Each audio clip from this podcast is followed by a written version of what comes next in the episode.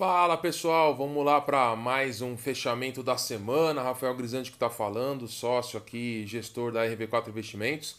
E hoje vamos falar um pouquinho, mais uma semana aí muito louca para o brasileiro, né? A gente tem, fala que o, nós brasileiros, assim, é, é, não, não somos amadores. Para a gente realmente é, é, é, operar o mercado brasileiro, aplicar no mercado brasileiro, realmente a gente é forjado é, não é nem no aço, é no titânio, né? Porque é impressionante, né? Nós tivemos aí nessa começo de semana tivemos aí alguns eventos bem delicados, né? Teve a relação da, da, da não é soltura do Lula, né? Mas da anulação do processo lá de Curitiba e acabou que com isso mexeu com o mercado de uma forma assim impressionante.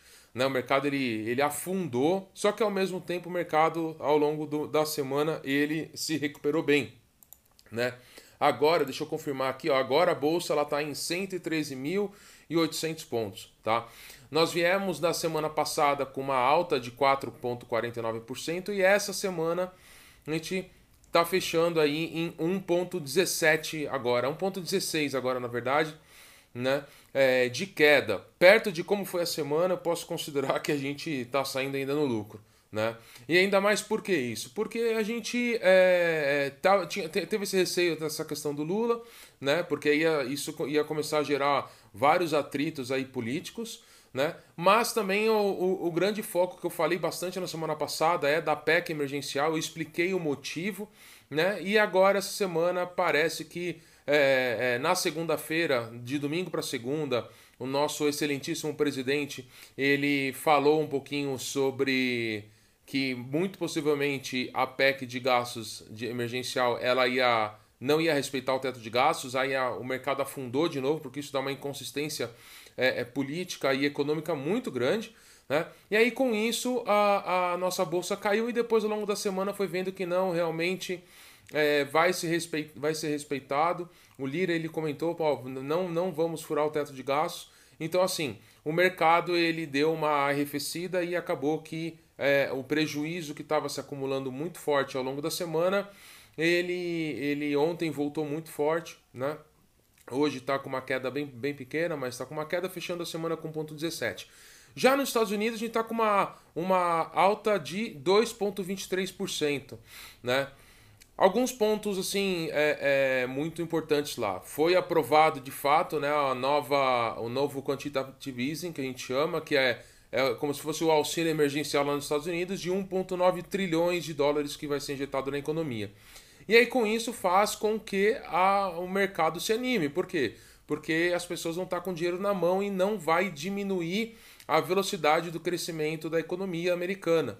Né? E aí, com isso, ainda se vê que é, é, tem espaço ainda para a economia americana é, crescer. Né? Por quê? Porque está indo dinheiro diretamente, a, a algo perto de 300 dólares por semana, né? que está indo dinheiro direto na mão do americano. E aí isso é, dá uma animada no mercado, né? com esse pacote trilionário, né? 1,9 tri, e aí acaba que. E além disso, lá nos Estados Unidos a, a, a, o índice de vacinação está sendo impressionante, né? É impressionante o que os Estados Unidos está fazendo.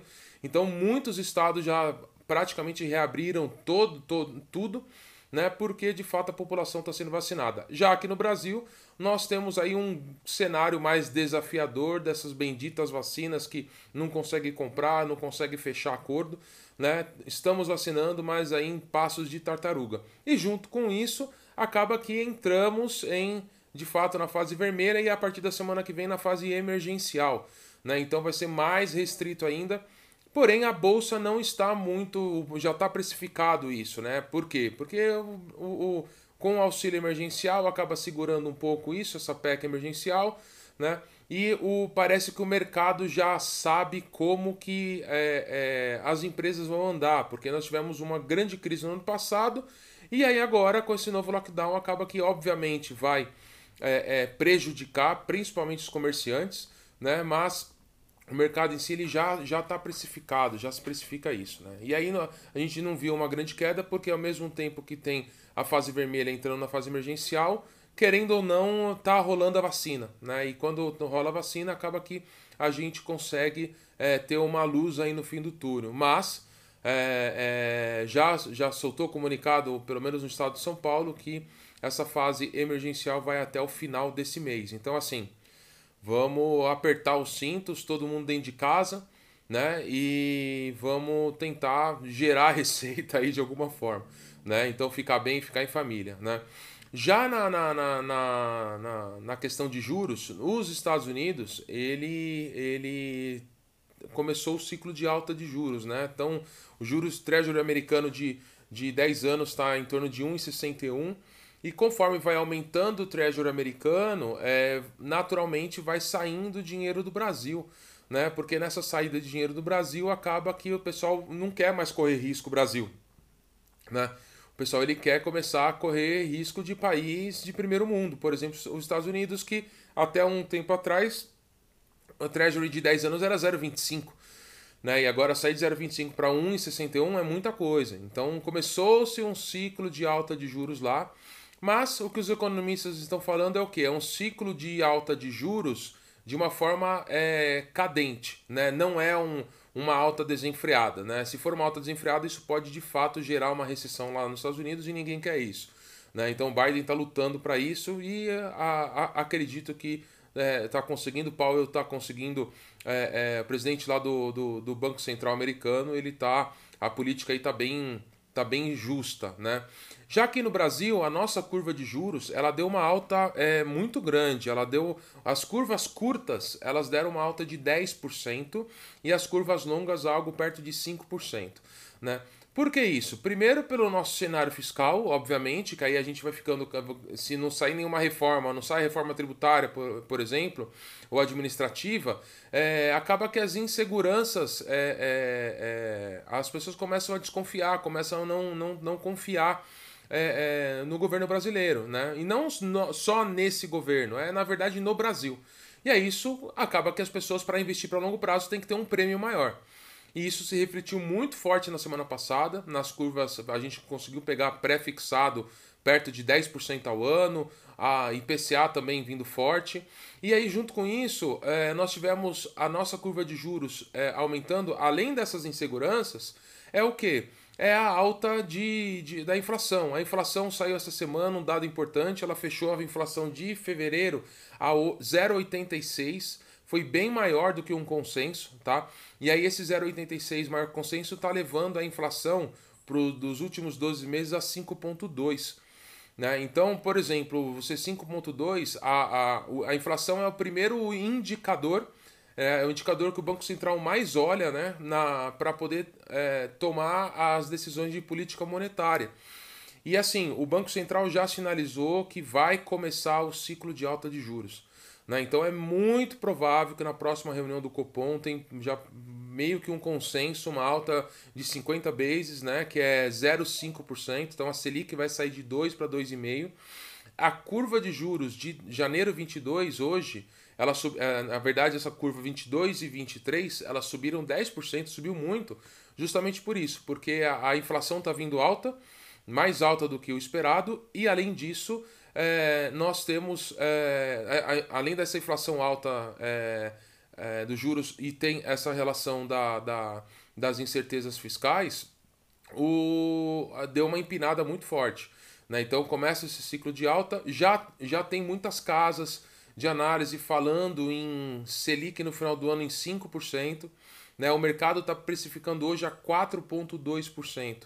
Né? É, a, a curva de juros anualizada. Né? Então vamos ver como que vai ser. Então assim, nós estamos entrando num ciclo de alta de juros. Né? Quando nós entramos no ciclo de alta de juros, a gente tem que começar a mexer nas aplicações. Então, isso, por isso que é importante estar com o assessor.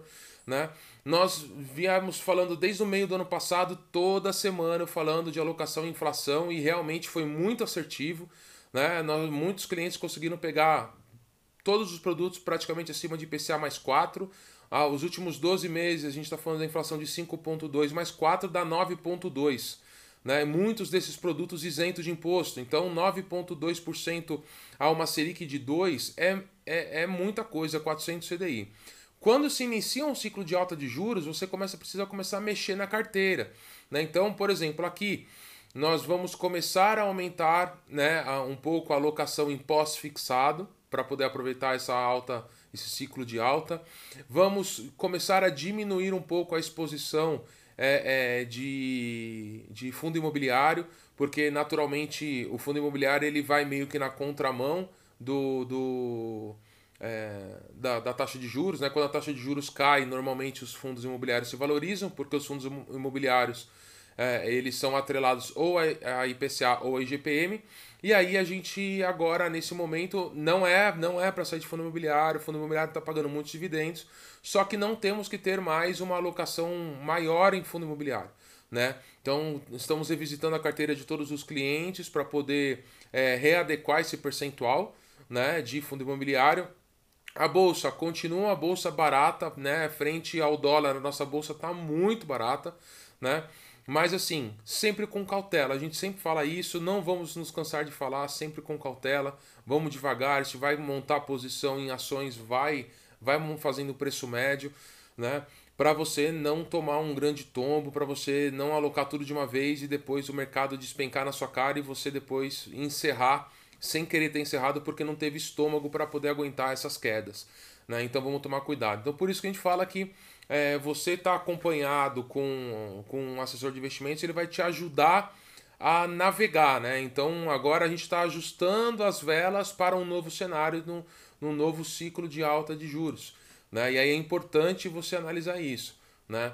É, fazer alocação internacional também é muito importante. Então, assim, fundos multimercados, COIs de fundos multimercados, né, fundos de ação lá fora, para a gente não ter somente risco aqui no Brasil. Tá? Esse mês a gente tem alguns produtos de crédito privado para trabalhar, tem fundo de private equity também, que esses fundos alternativos que a gente tem falado já há alguns, algumas semanas aí já sobre isso. Então é uma, uma alternativa de fugir do tradicional para poder buscar bons retornos, né? E nós estamos falando de um ciclo de alta de juros e não estamos vendo ó, hoje a, o DI 29, a curva de juros de 29 que está bem inclinada, ela está em 8,38. Quer dizer, a gente não vê num cenário longo, estamos falando até 2029, de 8 anos, nós não vemos um cenário de Selic a dois dígitos. Então, assim, é um outro Brasil. Né? Então, é um Brasil onde o, o todo cliente tem que ter bolsa. Né? Quando a gente tinha juros a 12, 13, 14, não fazia o menor sentido você correr risco de bolsa.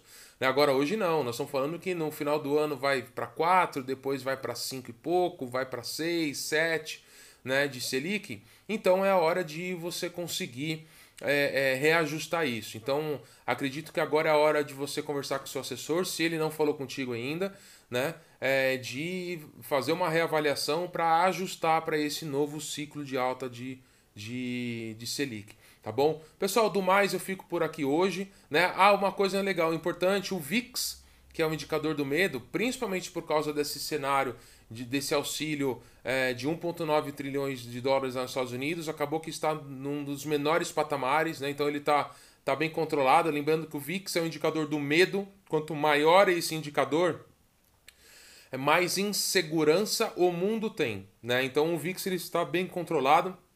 Isso é muito importante porque dá aí para o mundo, o cenário global, dá um cenário aí positivo para poder navegar, tá bom?